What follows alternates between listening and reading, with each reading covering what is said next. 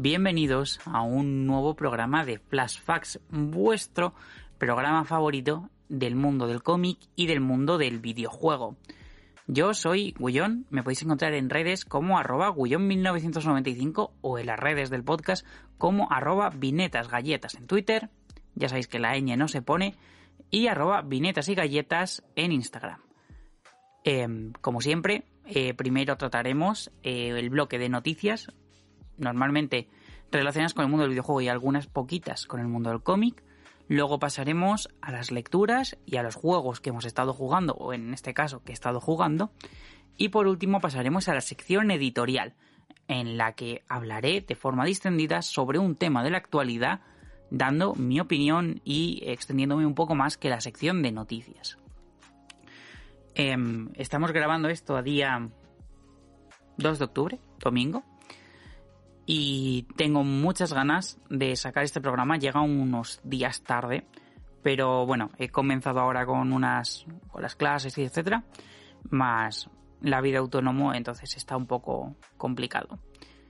Eh, aún así, pues eh, bienvenidos todos. Eh, vamos a empezar ya con las noticias.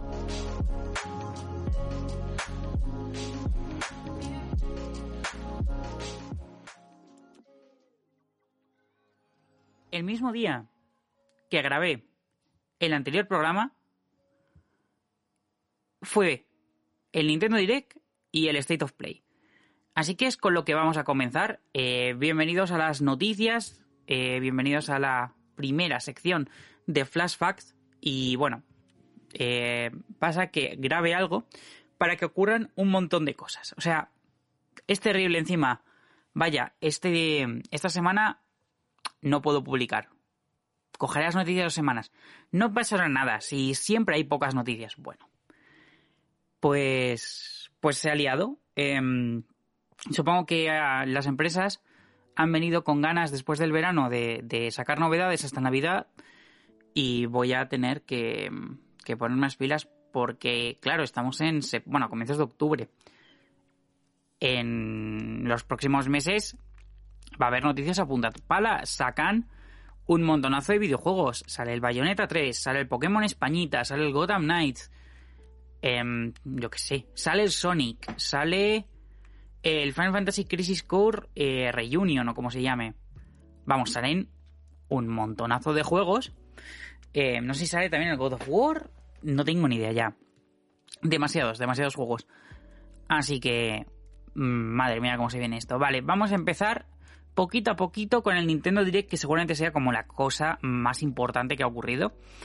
El miércoles, no sé cuántos de septiembre, me gustaría deciros cuando, no me acuerdo, eh, fue el, el, Nintendo Direct. Entonces, aunque yo publiqué ese, eh, ese programa el domingo, lo grabé el miércoles. No me dio tiempo a, a verme el Direct y a hablar de él. Así que, pues bueno, vamos con ello. Eh, se han anunciado muchísimas cositas, hubo muchas sorpresas, algunas incluso se salieron muy de tapadillo, que ya hablaremos de ello. Vamos, primera cosa muy muy tocha que anunciaron, eh, Fire Emblem Engage. Después del Fire Emblem, Fire Emblem eh, Three Houses, se llamó, creo, el Tres Casitas, no había habido un nuevo Fire Emblem. Es verdad que a pesar de que mm, la forma en la que se juega así como su sistema eh, de progresión, de diálogo, etcétera, es muy parecido de una entrega a otra. Desde, yo creo, desde el Awakening, bueno, el Fire Emblem tres casas, digamos que al tener tres rutas, las eh, algunas casas, el número de personajes aumentaba mucho, lo de la academia daba mucho juego. Fue un Fire Emblem que se supo reinventar mucho y dar muchas horas de contenido muy interesante. Este Fire Emblem Engage parece que la mecánica principal que se va a diferenciar de, de sus predecesores en la franquicia es en el uso de unas fusiones eh, con distintos personajes a través del tiempo. De esta manera se pueden recuperar personajes como hemos visto con Marth. Creo que era Marth. Tiene muy buena pinta. Se ha anunciado con, digamos, poco tiempo hasta que salga. Sale el 20 de enero de 2023. Y es unas primeras cosas de las eh, first party de Nintendo importantes que han anunciado sí que tendremos una nueva entrega de este RPG táctico.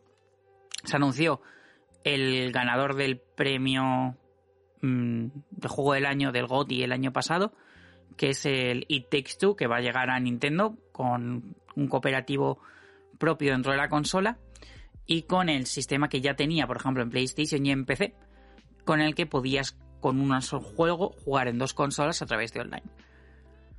Mm, muy interesante, es eso, el GOTI, juego del año, echando un vistacito. Otra de las sorpresas tochas, hablando también en RPGs tácticos, Octopath Traveler 2. No es una secuela directa, sino que parece que va a tener. Eh, va a estar bastante distanciado en el tiempo, va a ocurrir en eh, muchos años posteriores, por lo que podemos ver que ha aumentado la tecnología, etcétera, en el mundo de Octopath Traveler. El paradigma es el mismo, cada uno hay ocho personajes, cada uno con su propia historia y estas se entrelazan entre ellas. Han prometido que se va a entrelazar de mejor manera que los que el anterior Octopath, que se sentían que cada historia estaba muy separada del resto. Y a pesar de que sí que existían pequeños cruces, eh, sobre todo en la segunda y tercera parte del juego, em, se sentía muy vacío, muy poco interconectado, muy mm, un mundo muy separado por cada historia de los personajes y parece que, que, eso va a cambiar. Además, entre distintas novedades, se ve que va a haber un ciclo entre día y noche. Este juego está previsto que salga el 24 de febrero de 2023. También eh, prontito, y si os gustan los RPGs, ya habéis tenido dos entregas muy tochas. Se han anunciado qué cosas se van a actualizar dentro del expansion pack de Nintendo Switch Online en... Em, ¿Cómo se llama? En el emulador de Nintendo 64. La gran novedad, la gran novedad tocha, es que van a meter el GoldenEye 007 y va a tener cooperativo online. Una cosa muy interesante para los fans de, los shooters, porque es un, y de Rare en general, porque es uno de sus grandes juegos. Van a añadir además Mario Party, Mario Party 2, Mario Party 3, el Excite Bike 64, el 1080, que es el juego este de Snow, y los dos Pokémon Stadium. Em, quedaos con que van a meter el GoldenEye 007 en Nintendo 64 en esto, porque luego hay una noticia relacionada. Para ser exactos, la siguiente noticia. Eh, se anunció el Atelier Raisa 3, que es un JRPG eh, muy famoso de que en Japón. Aquí nunca han funcionado tan tan bien y también se lanzará el 24 de febrero. Se anunció una nueva entrega de Pikmin, Pikmin 4. Recordemos que hasta ahora teníamos Pikmin 1, Pikmin 2, Pikmin 3, que era de Wii U y que salió en Nintendo Switch bastante, o sea, con los precios que han salido todos los ports de Wii U, o sea, 60 pavos. Y además sacaron en 3DS un Pikmin en 2D, que no me preguntéis el nombre porque no me acuerdo y eso que me lo he pasado. Así que se confirma que, este Pikmin 4, que, que comenzó a labrarse allá por 2015, está más cerca. Hemos podido ver un poco el sistema de vista dentro del juego y vemos que se ha alejado de esa vista aérea cenital que tenían las anteriores entregas para poder controlar sus Pikmins y esta parece que va a ser más una cámara a la espalda muchas ganas. Ya sabemos que es como unas franquicias favoritas de las que ha creado de, Miyamoto. Así que a ver qué hacen con ello. Trailer del Crisis Core Final Fantasy VII Reunion. Sale em, el 13 de diciembre para múltiples plataformas. Eh, la gracia de que salga en Switch también es que va a ser un poco más fiel al sentido del original. Porque recordemos que el Crisis Core Final Fantasy VII era un juego de PlayStation Portable, de PSP. Así que bueno, al menos sale de nuevo en una portátil este mm, remaster remake. Porque a pesar de que las animaciones dentro del juego, esto quiere decir las cinemáticas, son las clásicas, son las de PSP, pero en cambio los entornos del juego, así como el sistema de combate, está rediseñado. Vamos a seguir teniendo esa pachinko para, para combos, pero lo parece que va a tener algún girito distinto, pero en principio es casi lo mismo. En cambio, el sistema de combate, de movimiento por el mundo, ese sistema de materias, parece que eh, lo han adaptado un poco para los dos joysticks. Antiguamente, ese sistema tenías que cambiar las magias con R y L, con los únicos botones de arriba que tenía la PSP, y moverte con el joystick, lo cual hacía un poco aparatoso el sistema de cámara. Ahora parece que lo han adaptado para que puedas moverte más libremente y la cámara a la vez y pueda seguir jugando. Eso es una muy buena noticia para los que quieran revisitar este juego o que no lo hayan jugado originalmente y le venga muy bien antes de, la que antes de que salga la segunda parte del Final Fantasy VII Remake. Que no me acuerdo cómo se llama. Son muchos re, que hay que meter por medio. Este es el Reunion, pues el otro es el Rebirth, ¿no?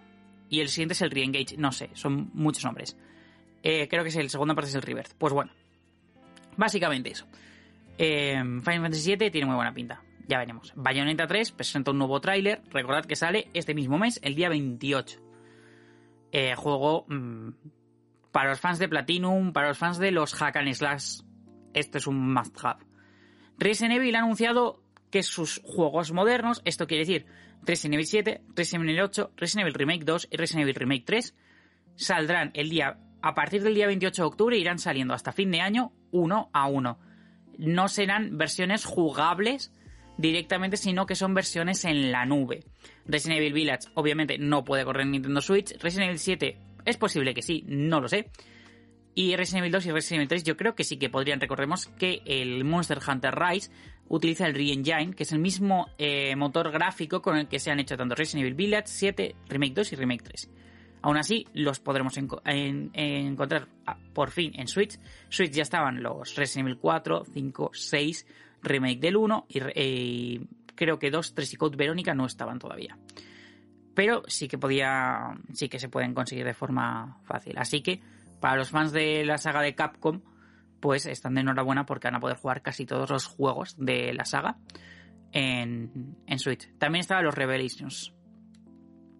Siguiente, el Sifu, juego que hasta ahora sido un exclusivo temporal de PlayStation, juraría, y de PC, obviamente.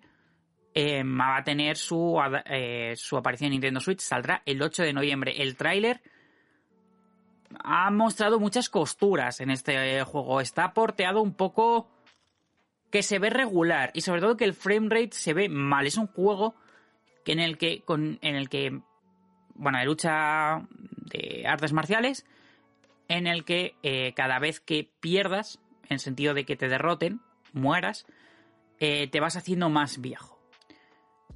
Mm, un juego que ha tenido mucho éxito. Yo lo he probado pero no me lo he pasado está bastante entretenido, pero es muy importante, sobre todo porque los controles son muy exigentes. El juego es muy exigente con todo lo que haces continuamente. Eh, un mal movimiento, un mal combo, no ver algo justo en ese tiempo puede costarte la partida. Entonces, espero que salga bien, porque lo que hemos visto es que se ve regular y se juega regular. Esperemos que cuando salga finalmente esté mejor. Siguiente es el aniversario de Kirby, además del Kirby. Em, joder, que no me sale el nombre.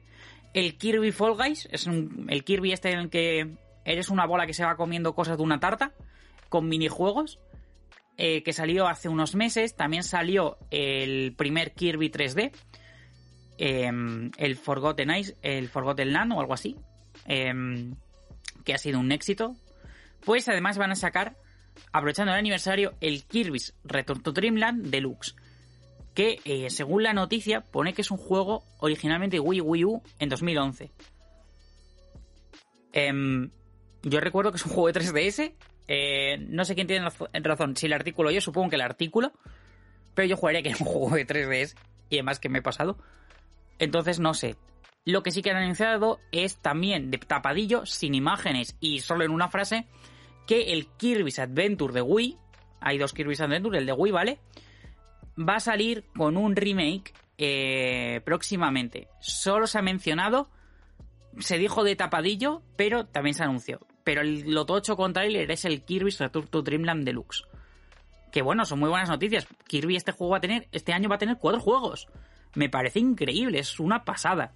Una muy buena noticia, una pasada el plato tocho de la conferencia, lo gordo, lo que todo el mundo estaba expectante, se ha mostrado un nuevo tráiler de The Legend of Zelda, la secuela del Breath of the Wild, que al fin, al fin se ha puesto título, Tears of the Kingdom. En el tráiler se muestra una pared con unos grabados, se va moviendo y finalmente sale, Kirby, eh, sale Kirby, a decir, sale Link y se tira. Eh, luego vemos que le recoge una nave y se sigue moviendo. Eh, no hemos visto nada nuevo, prácticamente, o sea, no se ha visto no se ha dicho nada, en realidad. Se ha dicho el título y, importante, también se ha puesto fecha, 12 de mayo de 2023. Han sacado un montón más de juegos, ¿vale? Un montón de juegos de gestión de granjas, de todo, que no me voy a parar a contar. Si queréis ver la conferencia completa, duró 40 minutos, la podéis encontrar en el enlace de la descripción de este audio, como siempre. Eh, pasamos a la siguiente noticia. El clásico GoldenEye 007 volverá remasterizado a Switch y Xbox. Esta noticia también está regu. No sé qué ha pasado, pero bueno. Em, en principio, el juego original va a ser jugable en, el, en la en, el Nintendo 64 emulador este random que tiene a Switch con el mm, online extra pack. Pues ahí se va a meter el GoldenEye 007 va a tener un lavado de cara en algunas cosas en el sentido de que se van a reincorporar las cosas como el multijugador etcétera y le van a añadir online. Pero esta remasterización en 4K y 60 frames no va a salir en Switch todavía en principio no se ha dicho sino que cuando se presentó este GoldenEye 007 en Nintendo Switch, Xbox lanzó un, comunicado diciendo que este GoldenEye 007 iba a tener un remaster remake para Xbox One y Xbox Series X y S, en el que se iba a poder jugar a 4K eh, con, pantalla con pantalla panorámica de 16 novenos y eh, con funciones mejoradas y que se puedan utilizar los dos joysticks para moverlos, o sea, con controles eh, adaptados al juego actual. Pero eso va a ser, en principio, exclusivo para las consolas de Microsoft. Bueno, interesante. Eh, es un juego de Rare, que Rare es verdad que en ese momento solo hacía juegos para Nintendo, pero que compró Microsoft hace muchos años. Un juego que está muy perdido, supongo que por problemas con la licencia de, James Bond. Pero aún así, muy interesante. Eh, yo creo que a todos los nostálgicos y lo que les gusten estos juegos originales estarán de enhorabuena, sobre todo si eres nostálgico está bien la versión de Switch, pero supongo que, si te va más, eh, la versión de... Si quieres acercarte más a él y nunca lo has jugado y quieres jugar este clásico, la versión de Microsoft eh, que va a sacar en sus propias consolas, y esperemos que en PC, porque sabemos que saca también todo en PC, se pueda jugar muy bien. Eh, y sobre todo que, que hay que reivindicar un poco a Rare. Pasamos a la otra gran conferencia. El State of Play de Sony. Eh, vamos a hacer un pequeño resumen, ¿vale? Este sí que fue más cortito, tuvimos suerte, fue por, fue por la noche, duró unos 20 minutillos y contaron cosas de PS4, PlayStation VR y, PS, 5 eh, empezaron con la primera cosa tocha, no hubo mucho anuncio tocho, pero bueno, vamos a hablar. Primero, el Tekken. Han sacado el Tekken 8, ¿vale? Para PlayStation 5. Em, se insinuó ya en el Evo, que es la competición de videojuegos de lucha más importante, que hace un tiempo la compró Sony. Después eh, pasamos a juegos de VR, sacaron Star Wars eh, Tales from the Galaxy Border, en el que pudimos ver a... ¿Cómo se llama este señor? Ah, Hondo Onaka. Eh, para el juego tiene muy buena pinta. En los juegos de VR de Star Wars han tenido éxito y dicen que son muy buenos. Personalmente no los he podido jugar. Pero bueno, he visto cosas del Vader Immortal, por ejemplo, y, se ve muy bien y tiene una trama muy interesante. Siguiente juego para PlayStation VR 2, Demeo, que es un RPG de exploración de mazmorras. Luego se anunció una nueva saga de. Una nueva saga, sí, un nuevo spin-off de la saga Yakuza que se va a llamar Like a Dragon Ishin. Va a estar basada en la época. iba a decir medieval. Eh, sí, en la época de los samuráis, alrededor del. mediados del siglo XIX y, no sé, muy, muy buena pinta. La etapa de los feudos japoneses tiene. La verdad es que el tema de poder utilizar a estos yakuzas, poder meter cosas como. como de samuráis en esta época y tal, que es lo que se ha visto en el tráiler. Y, y la información dada tiene muy buena pinta. Sobre esto, quedaos con la cabeza que hay un nuevo yakuza que se llama Like a Dragon Instinct con el sistema RPG y que ocurre en el pasado, porque luego tendremos que hablar más de los Yakuza, ¿vale? Pacific Drive, eh, un nuevo juego que al principio, tal y como empezaba con un coche llegando a una gasolinera con la niebla, todo el mundo estábamos pensando, oh Dios mío, oh Dios mío, esto va a ser el puto Silent Hill 2 y nada, eh, es un juego mm, todo contrario, ¿vale? Es un juego de aventuras, que iremos con nuestro coche, que habrá que explorar una zona, y viajaremos por el noreste de Estados Unidos, pero no, no tiene nada que ver. Se ve un poco regu, pero bueno, pinta divertido. Luego mostraron más cosas del Hogwarts Legacy, el juego mm, mm, eh, ambientado en el universo Harry Potter. eh, que ocurre en el pasado, o sea, que es una precuela a Harry Potter, por así decirlo, y que va a ser muy libre. Tiene muy buena pinta. Eh, voy a beber agüita un momento.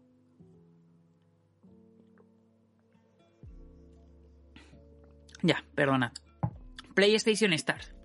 Se habló de este nuevo servicio. Está basado en lo que ya habían hecho en Microsoft con el sistema de recompensas por juego de, de, eh, Xbox en el cual pues tú vas desbloqueando ciertas recompensas, ciertos beneficios a través de distintos retos y jugar a juegos y eso te da eh, una, un beneficio monetario en el que puede eh, para poder comprar servicios o, videojuegos del catálogo. Lo cual, por ejemplo, si quieres estar jugando mm, a los juegos del PlayStation Plus Extra, que son un montón, que están muy guay, pues coges, te, te juegas las cosas que haya en este servicio de PlayStation Stars y con los beneficios que tienes podrás seguir adquiriendo de forma, entre comillas, gratuita la suscripción. Pasamos a Stellar Blade, eh, antes conocido como Project Eve, que es un juego PlayStation 5 exclusivo, eh, muy parecido al Bayonetta, o sea, un hack and slash con ese tipo de, animaciones, eh, y que se ha anunciado que llegará en 2023. visualmente se ve increíble las animaciones, em, la composición de la, en pantalla, todas las partículas, se ve muy bien. También se ha hablado de Steam Duality, que es una de las cosas más extrañas, digamos. Es una aventura distópica, bastante particular, y va a tener toques así como filosóficos y tal. Bueno, 2023. Eh, Rise of the Ronin, que es un juego de Koei Tecmo, que también está en el Japón feudal. Mm, se ha anunciado que llegará en plan para 2024. ¿Por quién lo hace? Que es, bueno, eh, Ninja pues tiene toda la pinta de que va a ser como, no sé, mm, no sé cómo explicarlo, en plan, Nio, como la estela que ha dejado Nio, pero en vez, pero sin que, sin que sea tan Souls-like. Y luego ya, eh, la cosa tocha, el God of War Ragnarok, que es el que todo el mundo esperaba. Se ha dicho algunas cosillas más de la trama. Han hecho presencia el eh, Fenrir, el lobo y un poco de, la lucha con Thor. Que yo creo que es el juego que todo el mundo esperaba. Fue un State of Play bastante tranquilito, se presentaron cosas chulas, pero bueno, bien, salió ahí justo con la Tokyo Game Show, entonces pues bueno, eh, básicamente todo lo que estaban esperando, además ya lo dijeron previamente, antes del State of Play, en plan, vamos a presentar cosas casi todo japonesas. O sea, en plan, estábamos en, es la Tokyo y vamos a presentar cosas para Japón, pero bueno, la gente aún así se hizo Sí, vamos a ver Spider-Man. Están diciendo que van a sacar cosas para Japón. No creo que vayan a sacar nada de Insomniac sobre una IP de superhéroe americano, la verdad. Pero bueno, la gente, como siempre, se, flipa. Pasamos ahora sí a, la siguiente noticia. Y Yakuza 8, ¿vale? A un nuevo tráiler de, Laika Dragon Instinct y Laika Dragon Gaiden son las novedades del RPG Summit 2022 de, presentadas por, Joder, me sale Aldus por Sega, pero Sega esa parte. No sé cómo se llama esa parte de Sega, ¿no? RGG creo que se llamaba. Sí, RGG. Pues, pues son las cosas que ha presentado, ¿no? Eh, lo primero, Yakuza 8, que es un bombazo. Yakuza 8 va a salir en PS5, PS4, Xbox Series X, Xbox Series S, Xbox One y PC en 2024. El título tendrá eh, dos protagonistas, Kiryu Kazuma, ¿vale? Que es el que estaba, y eh, Ichiban. O sea que ambos personajes ya son conocidos, es verdad que uno no tenía tanto protagonismo, pero bueno. Eh, ya se anuncia este Laika Dragon 8, que como podéis comprobar se ha eh, adaptado el título. A partir de que los juegos sean RPGs, eh, como, el como el Yakuza 7, que es la anterior entrega que se llamó Laika Dragon, a partir de ahora la saga tiene ese rename, este renombre, este rebrand con Laika Dragon, para diferenciar un poquito eh, los Yakuza clásicos que tenían un sistema de combate más parecido al Hack Slash que eh, estos nuevos que tienen un estilo de combate RPG por turnos. Y como es un cambio muy tocho, pues han decidido hacer este rebrand para que la gente sepa que estos nuevos Yakuza, a partir del Yakuza 7 Laika Dragon, pues eh, van a ser RPGs. Y por eso se llama, se llama directamente Laika Dragon 8. Yakuza 8, Laika Dragon 8. Y se ha anunciado Laika Dragon Instinct, que es el que habíamos hablado de la conferencia, saldrá el 21 de febrero de 2023. PlayStation 5, PlayStation 4, Xbox Series X, Xbox Series S, Xbox One y PC. Eh, esto, ¿vale? Será un poco como volver a las raíces, eh, contará con actores y personajes de juegos anteriores y, em, y bueno, será como un remake de, Por lo visto había un juego genial, no lo conozco. Y, bueno, pues este va a ser un poco como volver más a los orígenes. Y luego el Like a Dragon Gaiden, ¿vale? Que tiene un nombre como rarísimo, The Man Who Erased His Name. Saldrá en 2023 para las mismas consolas que hemos mencionado antes. Y sí que tendrá. Eh, sí que seguirá la saga en sentido clásico, como había hecho, por ejemplo, los Judgment, ¿vale? Eh, con el sistema de combate. Y contará eh, tal y como se quedó. bueno, contará lo que va después, por así decirlo, del Yakuza 6 de Song of Life. O sea, irían de Yakuza 6, que es. Em, bueno, para los que conozcan Yakuza, saben que entre el 6 y el 7 pasa una cosa muy tocha. Al final del 6, pues va a continuar lo que se deja ahí. Antes de que empiece la, eh, parte de Yakuza 7, que sería como la forma en la que mm, la saga da un, un, giro y empieza ese sistema de combate cambiado con otro personaje, etcétera.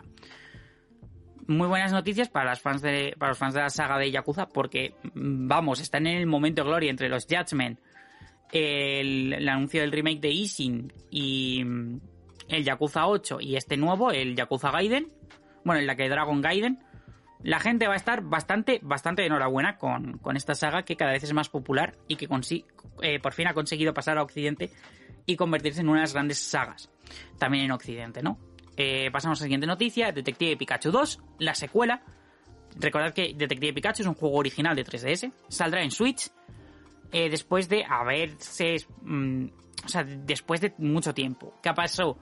En 2019 se dijo que ya estaba, ya iba a salir una secuela de, de Detective Pikachu y la gente que en su momento esperaba que fuese en 3DS, pero bueno.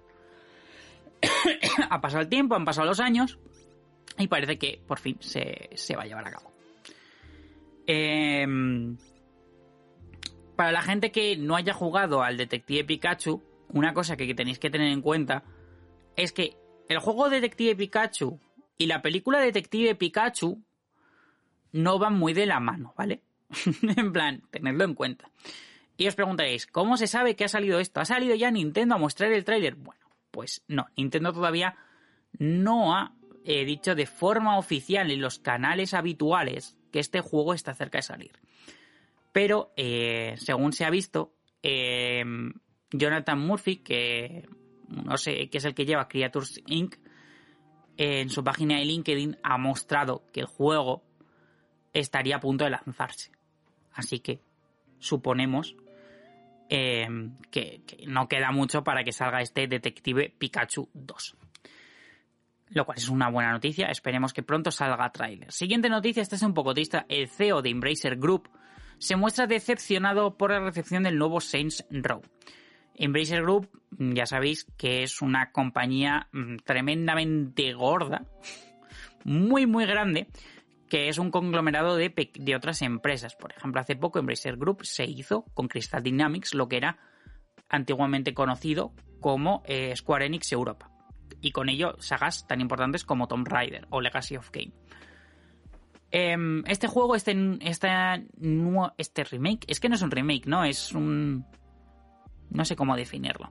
Saints Row eh, es una saga que iba o era hermana de, de Grand Theft Auto, pero mm, más extendida, más loca, em, mucho más explosiva, demente y en, eh, digamos que se quemó la fórmula de un poco y Deep Silver eh, decidió renovar eh, este Saints Row haciendo pues bueno um, reboteando la saga desde cero y presentar también pues un juego de mundo abierto eh, muy divertido, muy desenfrenado, eh, muy gracioso, pues eso. Entonces esta entrega no ha vendido mucho, no ha vendido tanto como las anteriores, pero tampoco ha tenido una mala crítica, es más, las críticas y las valoraciones han sido muy positivas por parte de los fans. Sí que ha habido como unos detractores diciendo, joder, no es exactamente igual que los anteriores en Row, no tiene. O sea, no es tan GTA, pero bueno, parece que aún así Em, las valoraciones han sido positivas y que confía que, esta inversión sea positiva y que se pueda seguir eh, dando juegos a, los fans de esta saga. Pero la, realidad es que parece que no ha sido muy rentable y que... Mm, y que esperemos que con el tiempo eh, el juego siga funcionando, siga vendiendo lo suficiente para que se pueda anunciar una secuela. Siguiente noticia, está más que videojuegos, está relacionada con el mundo de la tecnología y es que Nvidia ha anunciado la nueva serie de eh, gráficas RTX. La serie 40, que tiene precios de hasta 1500 euros, para ser exactos, 1.469 euros a 1.959 euros, que es la RTX 4090. Eh, con ello he anunciado un nuevo DLSS, el DLSS 3, que es esta, es, mm, digamos que rescala, simula eh, las grandes... Em, eh, ah, ¿cómo me sale? Las grandes resoluciones, digamos que las simula en una en, un rescalado menor para que así eh, pueda em, disminuir la cantidad de, de potencia que tiene que dar. Bueno, es una forma muy eh, de poder jugar sin eh, tantos requerimientos ¿no? a, muchos de los juegos que, que, piden estas cosas. Además ha anunciado que el nuevo ray tracing va a funcionar muy bien, que va a ser muy bonito, que se van a ver todas las particulitas de luz increíbles también se ha anunciado em, eh, que el Portal va a tener una versión RTX con una herramienta de simulación para crear, digamos, em, trazado de rayos en juegos que anteriormente no lo tuviesen. Esto es importante para eh, dar nueva vida y que a nuevos a juegos antiguos y que los desarrolladores sin mucho esfuerzo puedan darle trazado de rayos y que se vea más bonito. Eso es, digamos, la, buena noticia. Podéis buscar el vídeo de Portal with RTX y si no, pues os vais a la descripción del audio del vídeo o de donde estéis escuchando eh, esta bonita voz y ahí tendréis toda la información y podréis ver el vídeo de Portal, ¿vale? Noticia rápida, Butterfly Soap 2 se publicará el 29 de octubre en Itch.io. Butterfly Soap es una no... Eh, sí, es una novela visual que salió en, en ordenador, en Itch.io que básicamente pues es una visual novel super cookie, bonita, LGBT+, eh, sobre señores que juegan al béisbol, podríamos definirlo. Tiene unas tres horitas de duración, no está traducido al español, sí al portugués, al inglés y a un montón de idiomas. Al español se sabe que iba a haber muchas traducciones, al final nunca se llevó a cabo ninguna final. Esperemos que mm, en algún momento podamos disfrutarlo en nuestro idioma, porque las visual novels pues son complicadas obviamente de jugar en otro idioma, pero bueno, eh, os aconsejo que le echéis un vistacito. Siguiente noticia, Rockstar confirma la filtración de GTA 6, pero asegura que no afectará al desarrollo. A ver, esto ha sido una movida muy gorda, ¿vale? Em, se filtró el GTA 6 y la persona que había conseguido la información de GTA 6 para dar veracidad a, a, lo que había conseguido, subió un vídeo de Em, del GTA 6 corriéndose en una build antigua, ¿vale? O sea, que tal y como estaba, a lo mejor, no sé si era en 2019 o, algo por el estilo, en plan, como, como ellos habían grabado em, el GTA 6 funcionando en, en ese año. ¿Qué pasa? Que es una build antigua y obviamente lo que ha ocurrido en tres años con ese juego, pues no se verá ni, ni funcionará de la misma manera, vamos, ni de coña. Pero bueno, la gente se ha puesto eh, muchísimo a opinar sobre cómo se veía el, GTA 6 y, diciendo estupideces, básicamente. En plan, no, es que mira, es igual que el GTA 5, es que mira, no están acabados los gráficos, es que no sé qué, y es que lo primero que se acaba en un videojuego son los gráficos, señor, no tienes ni puta idea de desarrollo de videojuegos, cállate la boca, no sé por qué la gente hace caso a randoms de internet que no tienen ni idea. Y sigamos con eso. Em, están muy decepcionados, dicen que eso no, no va a afectar al trabajo que han estado desarrollando hasta ahora con Grand Theft Auto 6 y que esperan que, esto no, no dañe la imagen que pueda tener el juego. La realidad es que ya ha dañado y que esto seguramente vaya a retrasar de forma muy, muy agresiva el juego. Hemos podido ver entre las cosas que se han mostrado y que se han filtrado que tendrá una ambientación en Vice City, en, en la misma ciudad que el juego homónimo. Eh, también que se ha mostrado a la pareja protagonista, una chica y un chico, que son latinos. Sobre todo, la chica parece ser la protagonista y, motor del juego. Y, nada, pues han tenido que confirmar todo esto. El, el, niño que lo ha filtrado es tonto. Lo puso en los comentarios del propio blog, eh, blog de GTA eh, pidiéndole que si alguien de TikTok quisiese negociar con él, pues que, que, eh, que, le hablase a un número de Telegram. Eh, obviamente, pues todo el mundo empezó a hablar ese número de Telegram troleando. Luego hubo un señor que dijo que había comprado el código fuente que se había filtrado, que había, que había robado este chico a través de a través de no sé no sé cuántos bitcoins, vamos una puta barbaridad y eh, saltó el chaval en su cuenta oficial, el, el, leaker, y dijo, oye, que, que, no sé a quién le has hecho eso, pero yo no lo he puesto en venta y a mí ese dinero no ha ido. En plan, pues parece que alguien timó a un señor a través de bitcoins aprovechando este leak, mm, cosa muy graciosa. Y ya está, eh, básicamente eso es todo lo que rodea a GTA. No quiero mm, contar mucho porque además de que están tumbando todo lo que habla eh, sobre este tema, Take-Two se ha tomado muy en serio esta filtración, muy en serio. Recordar que es altamente probable que se haya filtrado el código fuente. Todo esto ha acabado con la detención del chaval de 17 años, que como tiene 17 años no sabemos si, si se le va a poder, poder juzgar. Este señor también ha estado en, en, en, en robar información a cosas tan importantes como a Microsoft. O sea, no estamos hablando de unos don nadies. Que, que sean menores de edad no significa que hayan podido hackear cosas muy tochas ya. Eh, pues bueno, parece que va a ser juzgado por, por estos robos. Ya veremos en, qué pasa, porque no deja de ser menor de edad.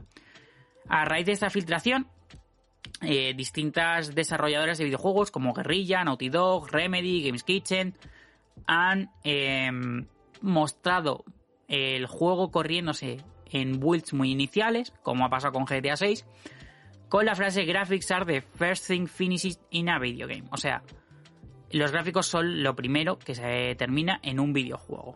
Porque era una de las críticas que más, eh, que más había hecho de notar y que sin duda era mm, dicho por alguien que no tenía ni idea de, de la industria del videojuego y de cómo funciona el desarrollo. De esta manera hemos, hemos podido ver, por ejemplo, Horizon Zero Dawn con eh, dinosaurios hechos de plastilina, por así decirlo, en plan cuadrados de colores raros. Y eh, en vez de Aloy con él eh, disparando cosas, pues era un... Ah, ¿cómo se dice? Un, un personaje, un NPC del Killzone, ¿sabes? Que habían reutilizado el Killzone y le habían metido. Luego el control viéndose eh, de forma bastante graciosa. Eh, Blasphemous con todo llena de, de logaritmos y de todas las cosas de los, de los cuadraditos. Está bastante gracioso también. El Cool of the Lamb del señor haciendo cosas. Luego el Crypt of the Necrodancer, que es eh, el mismo señor que lo desarrollaba bailando y haciendo los pasos del juego. Es bastante gracioso, ¿vale? No sé, es muy curioso. Os voy a dejar un hilo que recopila todas las muestras que se han hecho de, mm, de, digamos que de esta solidaridad de, las distintas eh, desarrolladoras que se han, han, visto lo que ha ocurrido en Rockstar y han querido mostrar su apoyo de esta manera tan divertida, tan buena y tan sana. Porque al fin y al cabo, que se digan este tipo de cosas también es por el desconocimiento que tenemos todo el mundo del desarrollo de los videojuegos. Y es que por mucho que te interese el tema eh, de los videojuegos, es muy, es muy probable que no tengas ni idea de cómo ocurre el desarrollo. Porque las empresas son un poco herméticas con este hecho. Entonces está muy bien que se rompa ese, ese misticismo que se tiene al desarrollo de los videojuegos y se muestre y también la solidaridad entre las distintas empresas cuando ha ocurrido algo tan grave como esta filtración a Take-Two. Siguiente noticia, Skull and Bones, esta noticia me encanta, es que me encanta, se retrasa una vez más. no llegará hasta 2023. Este juego no sé cuántas veces se ha retrasado. Iba a llegar inicialmente en 2017, o sea, hace cinco años este juego iba a llegar al mercado. Parece que, parecía ser, más eh, hace dos podcasts dije que parecía ser que definitivamente, finalmente, sí que iba a salir Skull and Bones, que esta era la buena, que era la real, que ya había tráiler, que la gente ya lo, ya lo había probado. Decías, bueno, parece que finalmente, o sea, ya había tenido una beta y tal, creo, una beta cerrada y se iba a anunciar, iba a empezar una beta abierta y parecía que al fin iba a lanzarse en 2023, que era el momento de Skull and Bones, este juego de piratas eh, basado en el Assassin's Creed Black Flag, que iba a salir, bueno, pues parece, que, parece ser que no, parece ser que se ha vuelto a, eh, retrasar, marzo de 2023 es la nueva fecha oficial donde va a salir, y lo siento por Skull and Bones porque se sabe que es un juego que se ha gastado millones en desarrollarse. Pero, pero este es un sitio, o sea, no sé quién espera este juego, eh, que, ha costado tantísimo dinero, pero tan, tan, tan trasto, no sé hablar, ah, tan, bueno, que por muchos retrasos que haya, que ya no ocurrió demasiados, que la gente ya se olvida de este juego y que ya no es tan interesante como era en el momento que salió. Dios mío, no sé qué me pasa hoy. Em, última noticia o penúltima noticia, no me acuerdo. Eh, Glenn, Glenn Schofield reconoce y justifica el crunch de The Callisto Protocol para retractarse unas horas después. Ya os anuncié en el anterior podcast que íbamos a hablar un poquito de Callisto Protocol eh, eh, esta semana. Y es que, bueno, básicamente el juego que, para quien no lo conozca, es un juego de género de terror. Mm, mm, recuerda mucho, digamos, al... Eh, al Bioshock, no, al Dead Space, perdón, y bueno, parece ser que, mm, ha habido bastante crunch durante el desarrollo de este videojuego. Y el, el CEO, eh, Glenn Schofield, decía que estaba muy orgulloso de sus trabajadores que habían decidido por su cuenta propia trabajar 6-7 días a la semana durante muchísimas horas. Eh, y, que habían decidido hacerlo por su cuenta propia para poder desarrollar el juego, para poder terminarlo, trabajando eso, 6-7 días a la semana, eh, o sea, toda la semana, muy fuerte, durante de 12 a 15 horas al día, a veces sin comer, sin cenar, eh, comiendo y, si, lo hacían mientras trabajaban. Y claro, la gente le ha dicho, oye, mmm, esto estaba feo. O sea, que la gente lo hace por el amor al videojuego, por llevar a buen término algo que adoran, ¿no? Una pasión por lo que están haciendo. Sí, sí, lo que tú quieras. Pero yo quiero trabajar y en las pasiones mm, a veces no me llevan, ¿sabes? Mm, me cuesta la salud, no quiero que me cueste la salud. Me gustaría vivir plenamente y poder hacer aquello que amo. No sé, piénsalo, a lo mejor un videojuego se puede tardar cinco años en hacerse, mm, que no pasa nada, ¿sabes? no te preocupes, eh, puedes darte unos meses más, no firmar con la distribuidora una fecha específica y ya está, no sé. No soy un conocedor de industria del videojuego, ¿vale? Las cosas como son. No lo sé todo, pero lo que sí sé es que el trabajo se paga y la vida se paga mejor. De verdad, mm, no me jodáis. Eh, cuidaos la salud mucho antes que intentar llegar a los plazos de entrega de una cosa. La salud es más importante y este señor está muy, muy errado en lo que dice. Y posteriormente se retractó, eh, borró el tuit unas horas más tarde y em, ensalzó la creatividad de sus compañeros y dijo que, que, se arrepentía de lo que había dicho y que debe pesar más eh, la salud de los desarrolladores que las horas invertidas en ese juego. Básicamente. Ya está. No sé. Em, hasta los cojones del crunch, sinceramente. Y ahora pasamos a la última noticia. Oh, esta última noticia. Os aviso, va a ser larga, ¿eh? Esta última noticia eh, de videojuegos. Google anuncia el cierre de Stadia. ¿Qué pasa ahora con servicio de juegos en la nube? Google Stadia, la consola de, Google, eh, funcionaba con eh, Cloud Gaming. Básicamente, igual que hemos hablado antes que los Resident Evil se van a jugar en Switch a través de Cloud Gaming, pues esto era una consola que únicamente funcionaba con Cloud Gaming. ¿Esto qué quiere decir? Que en vez de descargar los juegos y ejecutarlos, jugabas directamente en transmisión en vivo desde un servidor que era el que estaba corriendo el videojuego, ¿no? Eh, se utilizaba un mando eh, específico que era básicamente la propia consola, ¿no? Y el adaptador con el que funcionaba este, eh, esta consola era el Google Chromecast, lo mismo que utilizas para ver vídeos en YouTube en tu televisión. se utilizaba el Chromecast Pro, creo que se llamaba, que tenía una conexión RJ45 para disminuir la latencia que pudiese haber a través del Wi-Fi. Finalmente, eh, después de tenerla abandonada durante muchísimos años, hay, si os escucháis los anteriores programas, muchas noticias de lo abandonado que estaba Stadia y que era prácticamente un meme en el podcast.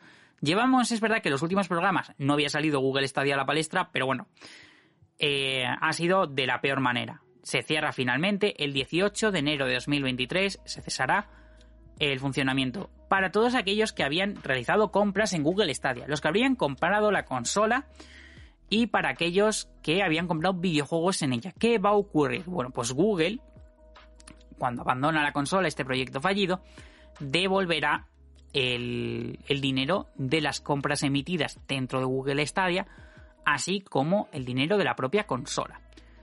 Para aquellos que os lo habéis comprado, podéis, eh, podéis pedirle a Google que os devuelva el dinero de todas las cosas que habéis comprado y de la propia consola. Pero, ¿qué pasa con los videojuegos que tenías? ¿Qué va a ocurrir con ellos? ¿Qué pasa con tus partidas? Pues bueno, aquí un poco mm, de depende. Las empresas, algunas ya se han pronunciado y han intentado buscar alguna solución para que aquellos juegos que habíais comprado en Google Stadia podéis jugarlos en otra plataforma distinta y que así no perdáis eh, el videojuego de propiamente, ¿no? Y en cuanto a las partidas, mm, la mayoría no han eh, mostrado todavía ninguna solución.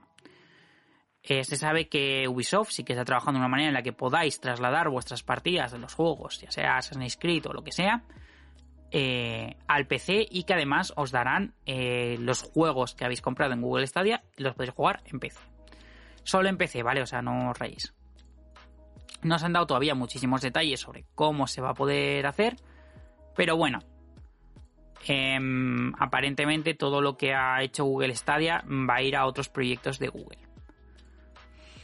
No sé qué os parece, eh, muy triste para aquellas personas que habían confiado en Google y en su proyecto de consola, pero bueno, primera noticia relacionada con esto y es que Ubisoft permite, permitirá perdón, que lleves tus juegos de Stadia a través eh, a PC a través de Ubisoft Connect. De esta manera podréis seguir jugando vuestros jueguitos en el PC y traspasar aparentemente las partidas. Todavía no se ha especificado exactamente cómo lo van a hacer. No creo que ellos lo sepan. Poquito a poco, ¿vale? Poquito a poco. Pero ya se han comprometido, ha sido la primera, la primera compañía de videojuegos, Ubisoft, que se ha comprometido a que todos los juegos que habéis comprado en Google Stadia podáis jugarlos en PC. Si no tenéis un PC para jugarlos, lo siento mucho, espero que en algún momento sí podráis. Pero supongo que la gente que se ha comprado Google Stadia es justamente porque no tiene un PC donde jugar las cosas, la verdad. Siguiente noticia, la catastrófica consecuencia del cierre de Google Stadia. Un usuario perderá 6.000 horas de juego de Red Dead Redemption 2.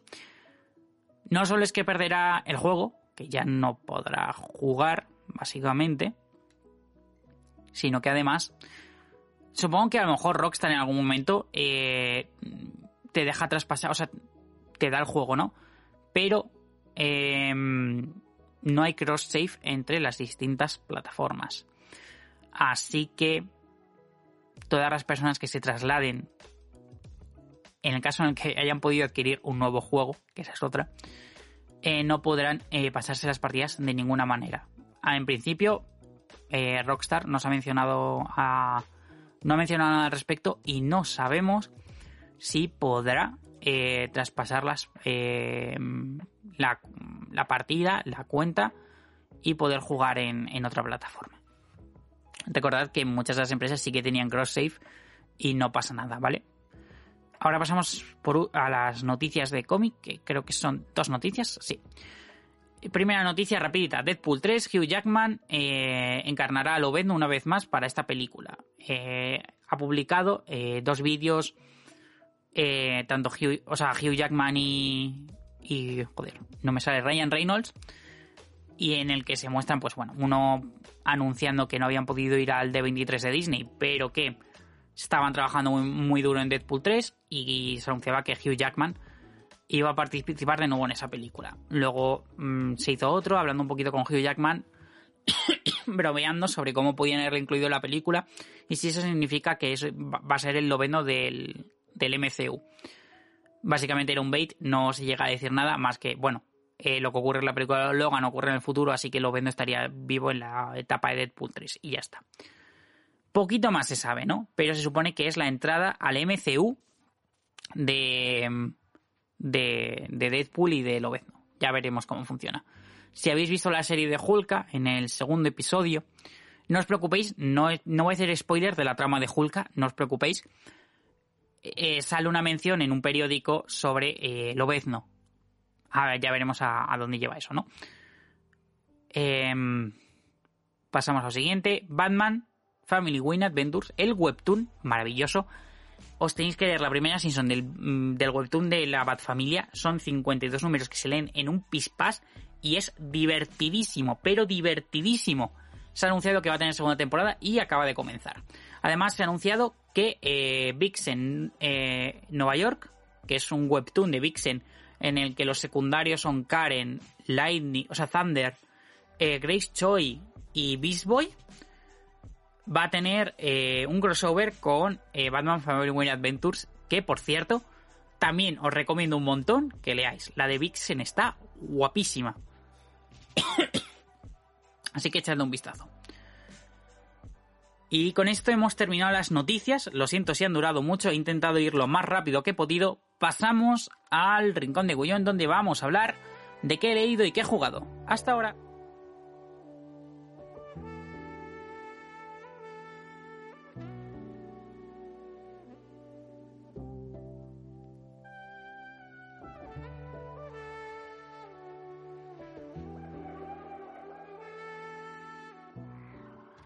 Ya estamos en el rinconcito de Gullón. Vamos a hablar de cosas que he leído. Y supuestamente también que he jugado, ¿no? Pero solo he jugado al Animal Crossing. Em, no sé, eh, no entiendo. Simplemente no tengo mucho tiempo para jugar ahora con, con todo lo nuevo. Así que estoy jugando un poco al Animal Crossing e intentando finalizar de una santísima vez el Triangle Strategy porque me quiero empezar el Pokémon Leyendas Arceus antes de que en octubre salgan 200 juegos que jugarme. Ya digo de antemano que el Bayonetta, que le tengo muchísimas, muchísimas ganas, no me lo voy a comprar. Porque eh, hay tres juegos que tienen prioridad, que me apetecen mucho, mucho, mucho, mucho, mucho, que son el Gotham Knights, el Pokémon y el Final Fantasy. El Final Fantasy y el Pokémon, por ahora no me voy a preocupar, porque bueno, va a ser mi cumpleaños y tal. Supongo que de ahí tendré dinero suficiente para sacarlo, la verdad. Aunque sea como autorregalo. Y el Gotham Knights, pues sí que le tengo ganas, pero ese todavía no sé muy bien. Si lo jugaré de salida o me esperaré un tiempecito. Ya veremos. Eh, ¿qué, tal jugando a los jueguitos? Pues bueno, el Animal Crossing está muy bien, está muy chulo. Em, ahora con el DLC eh, quiero intentar sacar la espada de que, que hay, que hay una espada que se puede colocar, ya sea como la espada maestra o algo así. Y quiero como mi isla es Avalon, la isla de las manzanas, aunque no me salieron manzanas, pero bueno, de la, del ciclo artúrico y ya he hecho como la tumba de Arturo, etcétera, me encantaría colocar en el lago, en el centro, eh, la espada, eh, como si fuese Excalibur. Pero eh, aún no me ha salido y en el juego original, en el juego base, no estaba el objeto. Así que estoy ahora intentando farmear, metiéndome todos los días a mirar la tienda para ver si lo consigo. Y en cuanto a lecturas he leído poquito, pero he leído cosas. Em, primera cosa que voy a destacar, ¿vale? El número uno de Witch Watch, El regreso de la bruja, de Kenta Shinohara.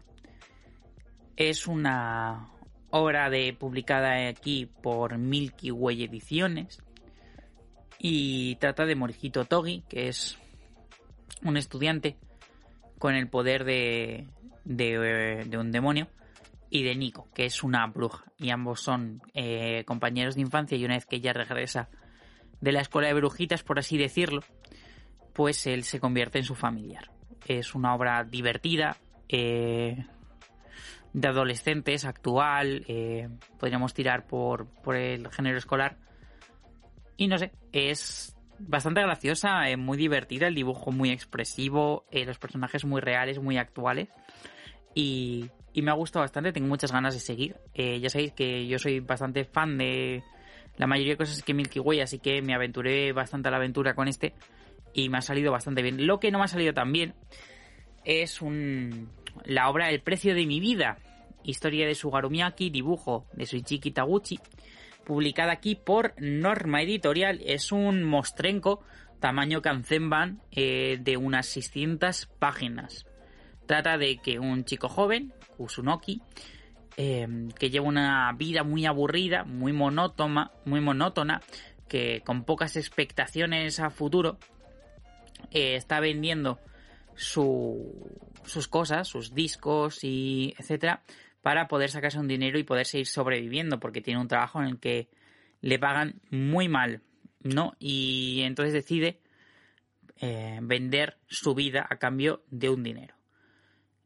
De esta manera, eh, una chica, Miyagi, supervisa el tiempo que hace con su vida de forma que eh, al final, sus últimos días, hasta que eh, se cobre esa deuda, ese tiempo de vida que le quedan, que son tres meses, em, pues, pues ella tiene que ir supervisando y empieza a haber una relación, porque al final él ya no se siente solo, tiene esa sombra, esa chica que supervisa sus, últimos días de vida. Mm, no sé, el final no me gustó mucho. Creo que es predecible y no sabe jugar muy bien las cartas con ellos.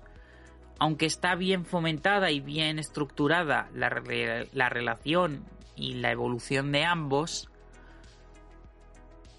mmm, la siento un poco, no sé, vacío. No, no me transmitió mucho. Eh, no sé qué pozo me tenía que dejar al final. No es como quiero comerme tu páncreas o soñé lo mismo otra vez, que son obras parecidas en cuanto a duración y, y, formas de enfocar eh, la trama. Pero creo que, aquí no llega a un punto tan interesante. Sé que tiene una película, eh, la cual no he visto, y que a lo mejor en algún momento me veo. Pero la verdad es que la obra mmm, me ha dejado un poco frío pensé que me iba a transmitir más, me iba a gustar más y, la he sentido un poco vacía. No, no ha sabido. Totalmente personal esto, ¿eh? pero no, no ha sabido transmitirme, creo que muchas. No, no ha sabido llegar hasta mí. No ha sabido emocionarme.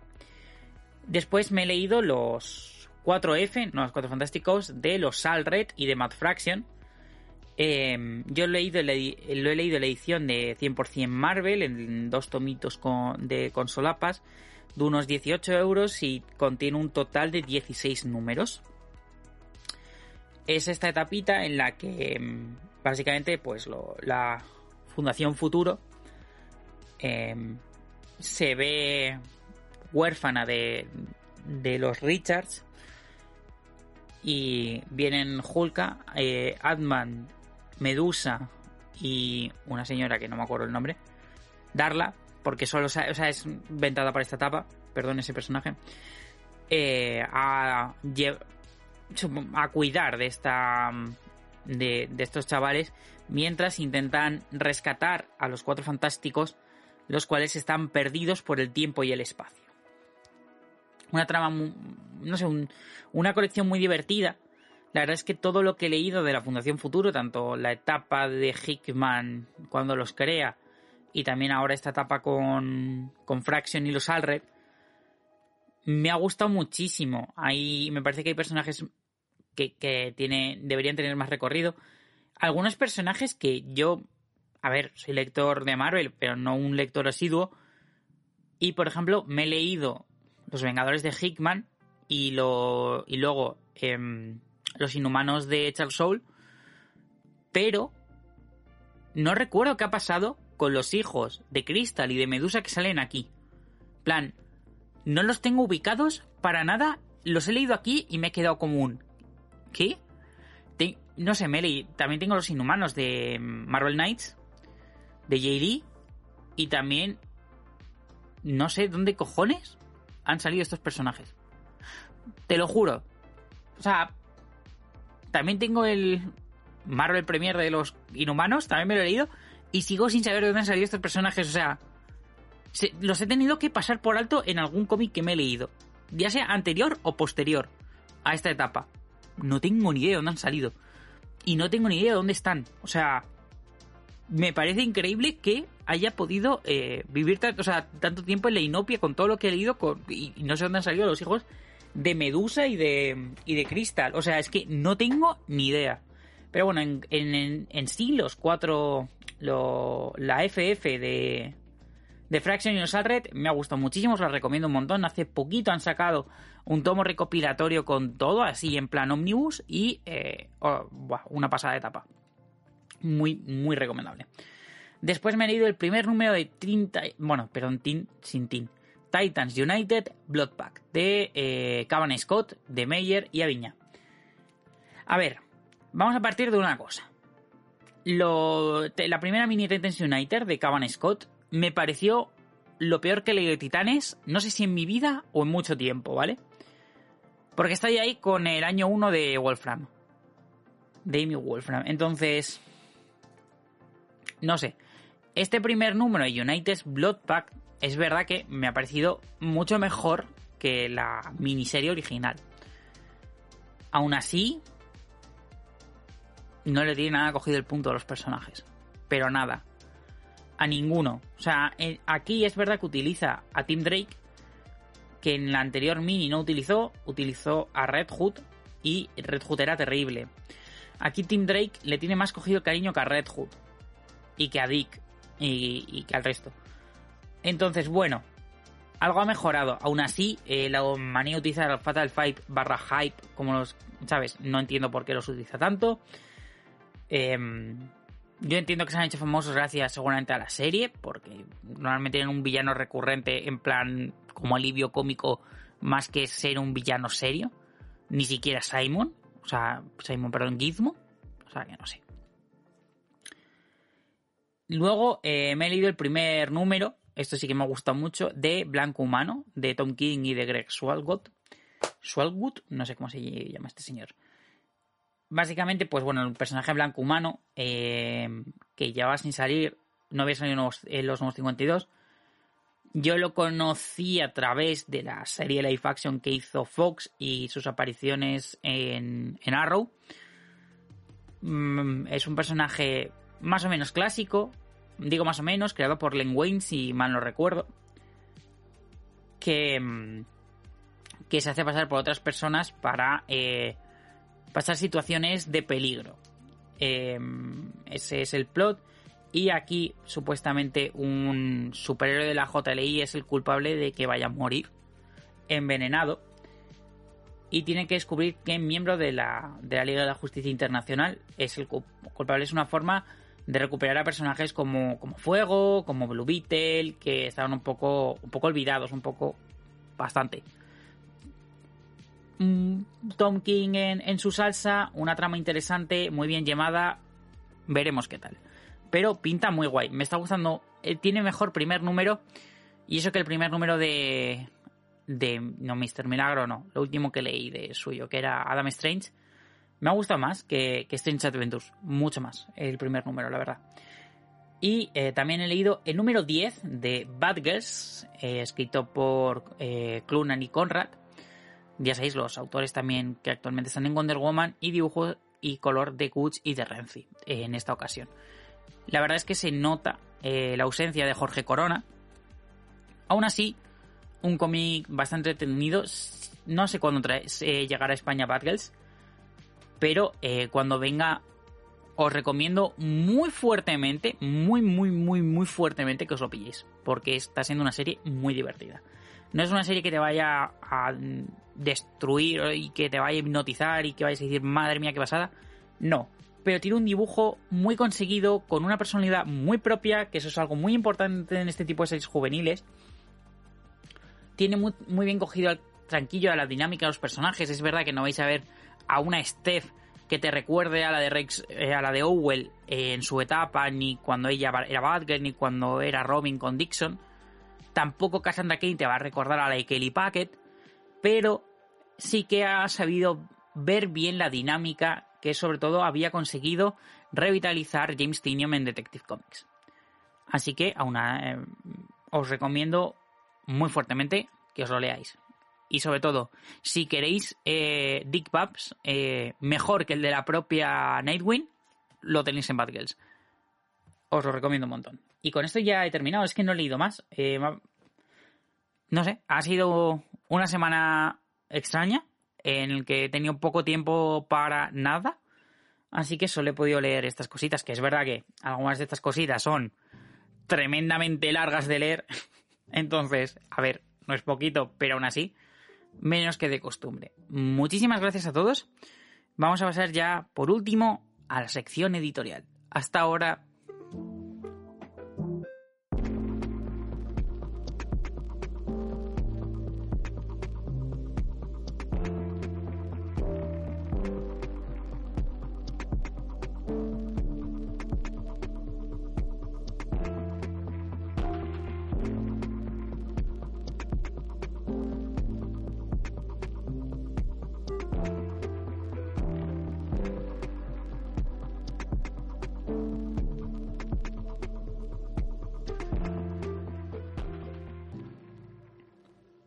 bienvenidos a la última sección del podcast.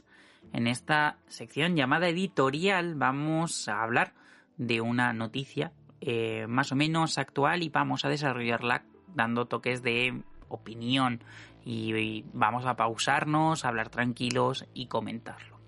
En este caso he decidido em, tratar la Japan Weekend de Madrid que se celebró el pasado 24 de septiembre en IFEMA, cerca de Barajas, en Madrid.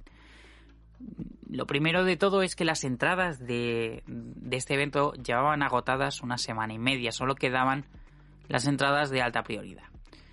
Mi experiencia normalmente con estas convenciones es algo sencilla, no solo ser una persona que se pase mucho tiempo ni que suele ir mucho a las tiendas de este tipo de eventos. Suelo acercarme sobre todo a cosas relacionadas con el artista y con las editoriales. En este caso no ha sido diferente.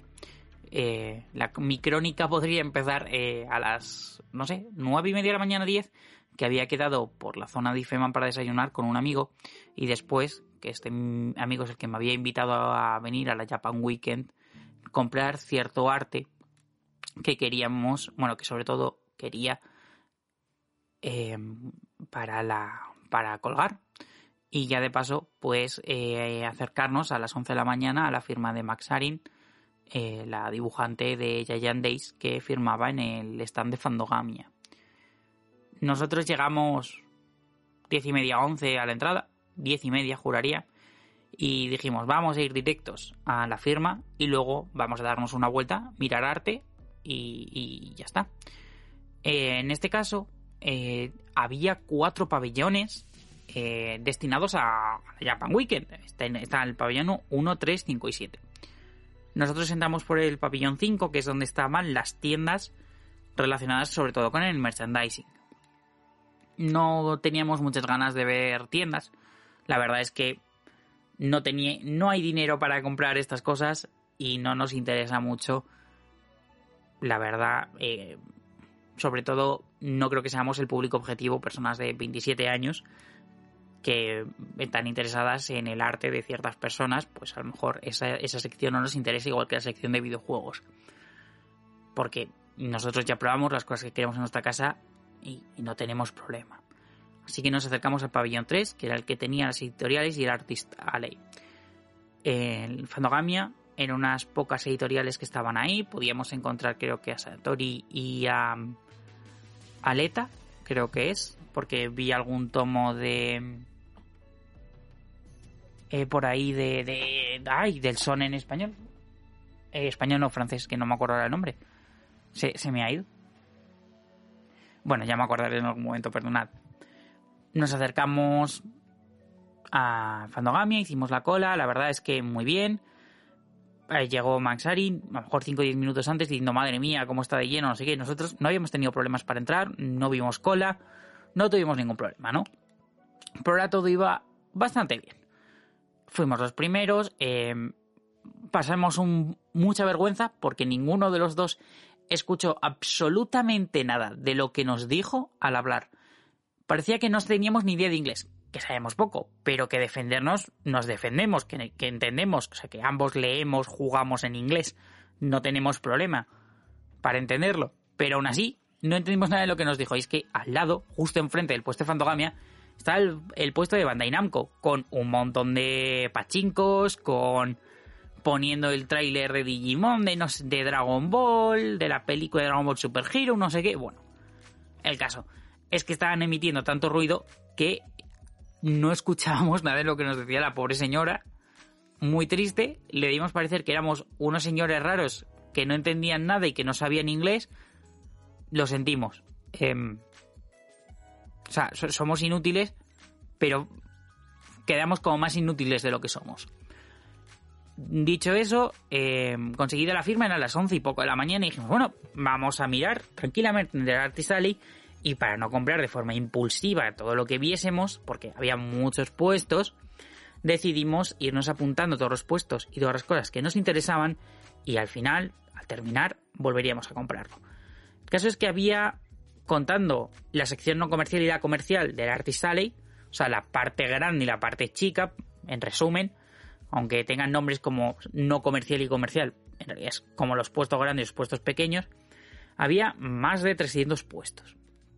Eso es mucho tiempo mirando arte de personas, mirando todas las cosas de, de artesanía que habían hecho, fanzines y un montón de movidas.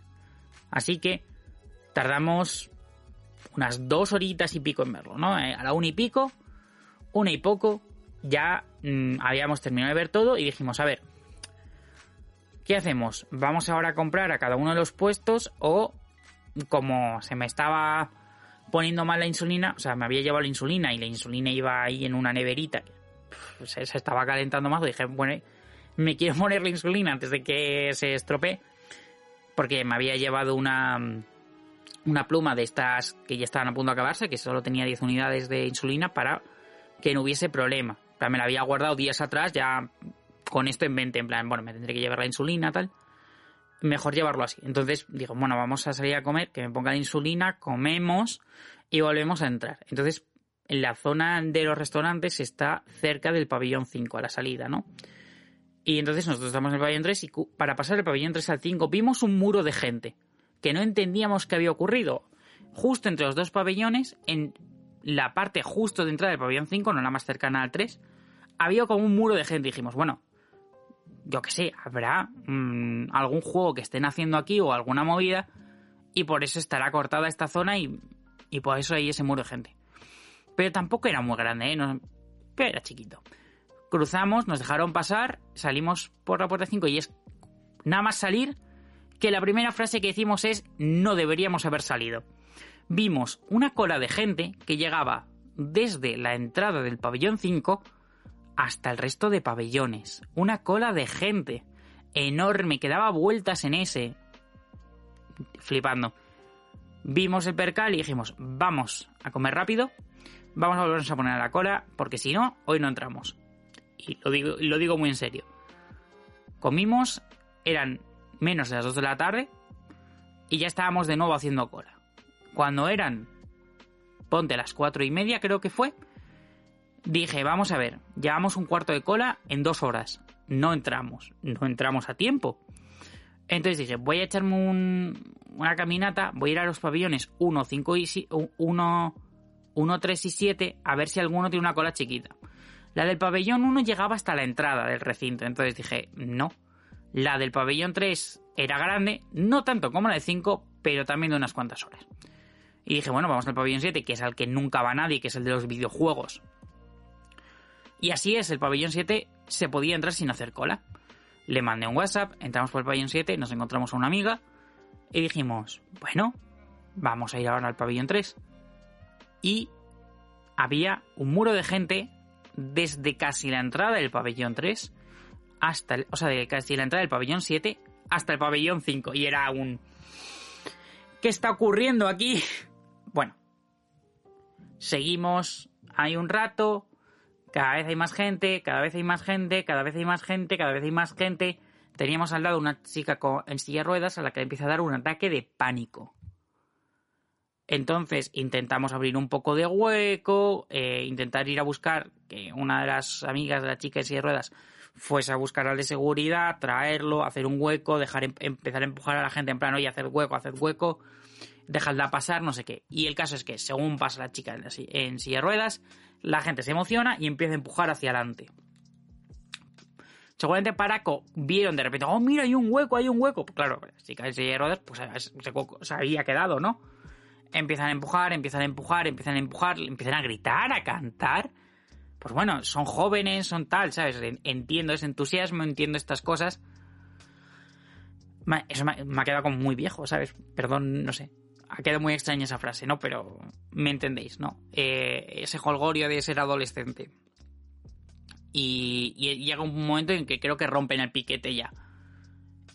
La gente sale corriendo, empujando, y entonces miro a mis amigos y digo, vamos directos hacia el pabellón 3 sin pararnos por ningún lugar, porque si no, se vuelve a formar el mismo barullo. Llegamos hasta la zona de que une el pabellón 5 con el pabellón 3 y nos encontramos... A ver, iba a decir lo mismo, no, había muchísima, muchísima, muchísima menos gente. Y voy a decir una cosa, había más gente intentando cruzar del pabellón 3 al 5 que del 5 al 3.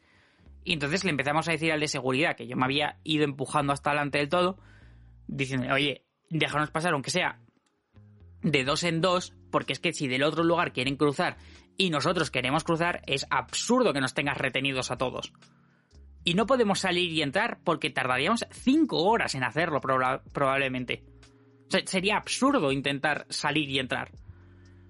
Así que, al final, pues de dos en dos nos dejan pasar. Como suerte, yo había tirado hacia adelante, muy, muy, hacia adelante desde el principio. Eh, pude pasar muy pronto hasta el pabellón 3. Eh, como ya teníamos apuntados los puestos a los que queríamos ir y las cosas que queríamos comprar, fuimos a tiro hecho y nos salimos. Mm, mis otras amigas se quedaron por allí comprando y mirando cosas. Pero la realidad es que si habían vendido las entradas un, más de una semana antes, seguramente las vendieron por el aforo completo de cada uno de los pabellones. Y hay que tener en cuenta que el pabellón de tiendas va a tener siempre más gente y el pabellón de Artisali va a tener siempre más gente que el pabellón 7, que es un stand de videojuegos de hace mm, dos años cada juego que a nadie le importa. Es verdad que hay un montón de asociaciones y cosas chulas, ¿eh? O sea, pero la realidad es que esos pabellones no debían contar con ese aforo. Y sobre todo, estamos en una época en la que eh, el COVID sigue existiendo, chavales, eh, seguimos en mitad de una pandemia global. Quizá pensar que los aforos de los cuatro pabellones completos es una estupidez. Estoy seguro de que si lo cerraron semana y pico antes es porque habían vendido muchísimo y se acojonaron.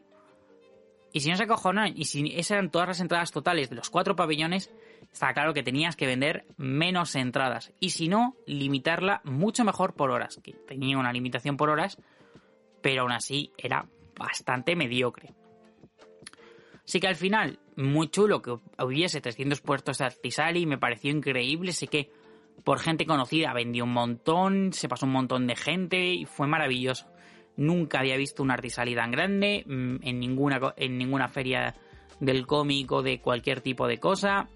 Y eso fue pues, muy chulo, muy increíble. En cuanto a cómo han tratado las, las entradas, cómo funcionaban los pabellones, la gilipollez de hacer piquetes entre pabellones fue terrible. Hay la historia de un chico que podéis encontrar su, su hilo contando mm, sus vivencias, em, que se llama Julio David García Fernández, en el que cuenta un poquito cómo funcionó, porque ellos eran los que estaban eh, justamente con una asociación entre los dos, entre los pabellones 7 y 5, los que he dicho que, se montó muy gorda, y cuenta un poquito que ya había ocurrido un poquito el año pasado, que se habría cerrado eh, la conexión entre los pabellones en cierto momento, pero que luego se reabrió. Eso ocurrió en la, anterior edición, pero que lo que ocurrió en esta eh, fue un sin Dios que nunca se había visto. Que, ellos estaban en esa zona, que son los de Gamotaku, y que mm, estaban desconectados, que no podían conectarse con sus propios compañeros dentro del puesto porque les habían puesto el piquete este. O sea, es tremendamente absurdo. La experiencia es terrible mm, y que sean adolescentes no es una excusa para que no se respete ni una sola medida de seguridad. Porque medidas de COVID ya es imposible. O sea, ya estamos en un momento en el que es verdad que ya casi no hay restricciones, que ya casi no se implementan ciertas cosas, pero no o sea, la gente te respiraba en la nuca. Había personas dando con ataques de ansiedad de lo apretados que estábamos. No tiene ningún sentido, no se respetó ni una sola norma dentro del recinto. Era absurdo. Y toda la gente que estaba fuera, haciendo cola para poder entrar, no cabíamos todos, ni siquiera en los cuatro pabellones. Y si cabíamos era sin poder movernos, todos apretados. Y encima restringes el espacio que tenemos entre los pabellones, que es un espacio gigante. E, es absurdo, o sea, estás eh, limitando mucho más el espacio que tenemos. Nada. Mm mi experiencia con la Japan Weekend bastante terrorífica. En un mes es la Madrid Comic Pop-Up o como se llame ahora. Viene James Tinian, es un autor que tengo muchas ganas de ver. Ya veré si me veo con ganas de repetir esta tremenda basura de organización en IFEMA. Con esto he terminado el podcast. Recordad que me podéis encontrar en redes como arroba 1995 o como arroba viñetas galletas, tanto en TikTok, en Twitch como en Instagram. Eh, esto ha sido todo. Nos vemos eh, seguramente en dos semanas. Hasta luego, gracias por venir